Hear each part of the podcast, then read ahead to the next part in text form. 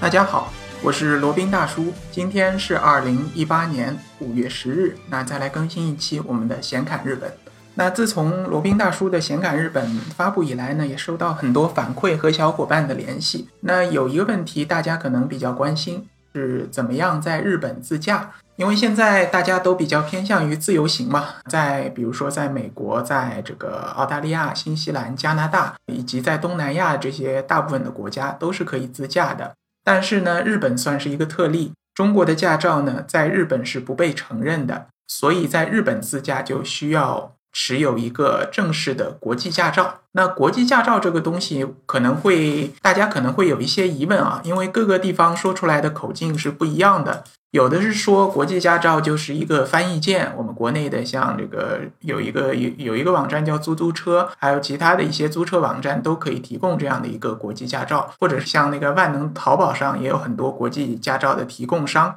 那据说是可以持有着这个驾照前往国外去这个驾车的，但是呢，罗宾大叔要在这里澄清一下，这些东西通通都不行。在日本呢，他只认一个正式的国际驾照，这个国际驾照它是由那国际道路交通公约它所颁发的，只有它的缔约国才能够颁发这个国际驾照。但是很可惜啊，我们中国大陆不。与这个国际道路交通公约的缔约国，所以说是中国的驾照是没办法再出具国际驾照的啊。这里要那个澄清一个一个观念或者澄清一个定义，国际驾照呢，实际它并不是一本驾照，国际驾照呢是你持有的各国驾照的一个正式的翻译件，它有一个固定的格式，将你的本国的驾照，比如说日本的驾照、美国的驾照、加拿大的驾照，按照一定的格式翻译出来的，所以国际驾照不能单独使用。你在国外驾车呢，需要用本国的驾照加上这个国际驾照才能够驾车。在日本呢，也是一样的，你要持有一个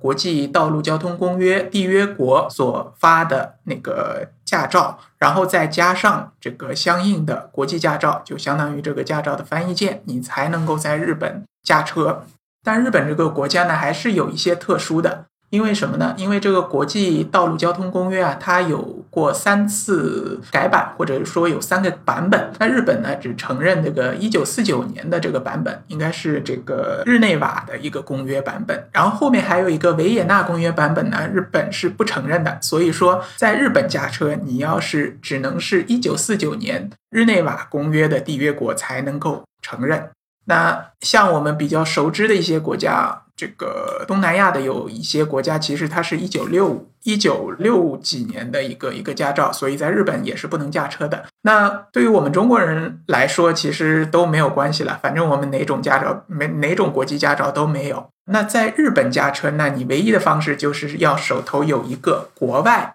就一般来说，就是说国外那些国家颁布的合法的驾照。那怎么做呢？就比如说万能的某宝上面，它是有那个可以调换。菲律宾的驾照的，菲律宾呢是这个一九四九年日内瓦道路交通公约的一个缔约国，所以说理论上来讲，它的这个驾照加上它的国际驾照是可以在日本驾车的。那这是一个方向，然后还有的一个方向呢，说你直接跑到国外去考一个驾照，就比如说比较方便的，有去那个韩国的济州岛去考的，也有去那美国去考的，加拿大去考的，比如说海外留学的留学生可以持着当地考完的驾照，然后再。申请一个国际驾照，就可以在日本自由畅快的自由行了。那就跑到海外去这个考驾照，可能还是要多花一些时间、花一些精力的，确实是这样的。那确实没办法，日本人在这一点呢是比较这个死板的。我们英文就要说 stubborn，就是说他认死理，就一定要你符合这个要求才让你自驾。那前面那个卢宾大叔讲到的这个在某宝上的菲律宾驾照，那是不是只要出了钱买了以后，那就一帆风顺，在日本就可以畅通无阻呢？那以前是可以的，那现在可能会有一些问题。为什么呢？因为日本国内啊也注意了，注意到了中国大陆的游客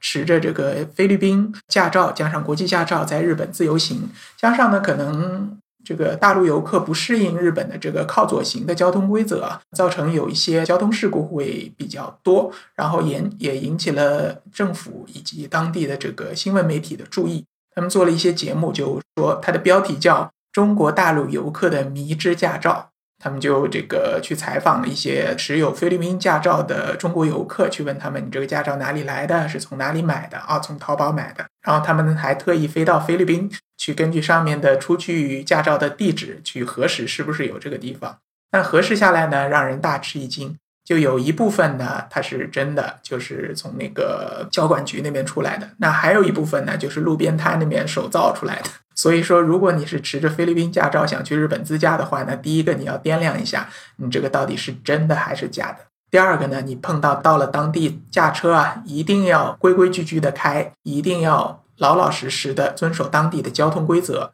小心行驶，尽量不要出车祸或者交通事故。否则呢，到时候交警找上你呢，也是够麻烦的。啊，可能还有朋友也提出过一个一个问题啊，就是说理论上说，我们持有着中国大陆的驾照，可以去香港换香港驾照。那能不能用这个曲线救国的方式，先用中国驾照换香港驾照，然后再用香港驾照来这个出具国际驾照呢？那答案还是一样的，以前可以，现在又不可以了。以前呢是这个方式还真的可行，那现在可能是香港那边也发现了这个漏洞吧。现在他在他给你换香港驾照的时候是还是没有问题的，但是你想提出。做那个国际驾照的话呢，他会有一个要求，要求你这个申请人有香港当地的长期居住权，是当地的香港居民或者拥有在当地长期居住的这样的一个权利，那就把我们大多数人的这个路又给堵死了。好，那所以如果想在日本自驾的话呢，无非就那么几种方式了。最稳妥、最保险的，那就是到国外去考一个真正的国外。这个颁布的一个驾照，当然是要注意啊，是要一九四九年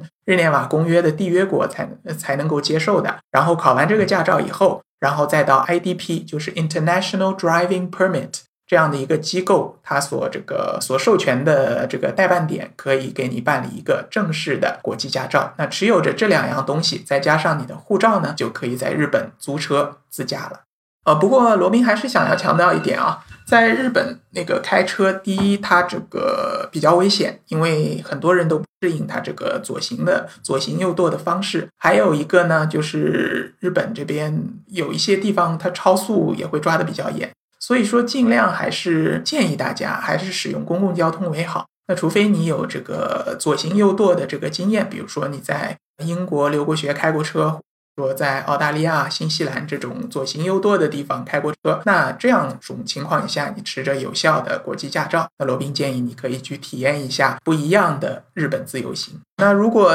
没有这样的条件的怎么办呢？那还有一个补救的方式啦，那就是包车。虽然包车贵吧，但罗宾个人觉得还是值得的。好了，那今天关于这个话题就先说到这里吧，下期再聊。接下来呢是罗宾大叔的广告时间。罗宾大叔可以为大家提供如下的收费服务，包括日本自由行的咨询服务、日本深度游的私人定制服务，以及日本经营管理移民的咨询服务，还包括日本购房移民的咨询服务。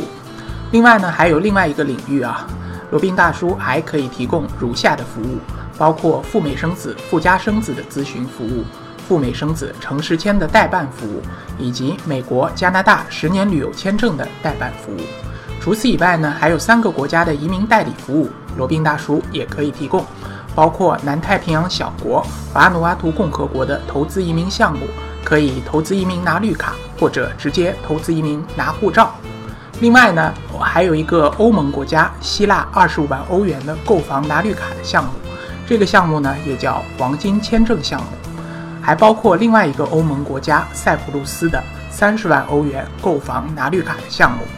以上所有的服务呢，和罗宾大叔的独家特别干货，都可以在罗宾大叔的个人官网三 w 点罗宾大叔的全拼点 com 上可以看到。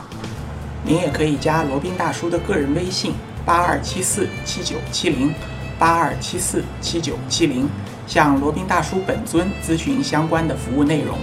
添加时请注明从哪里获知罗宾大叔的微信号以及咨询的内容，谢谢大家。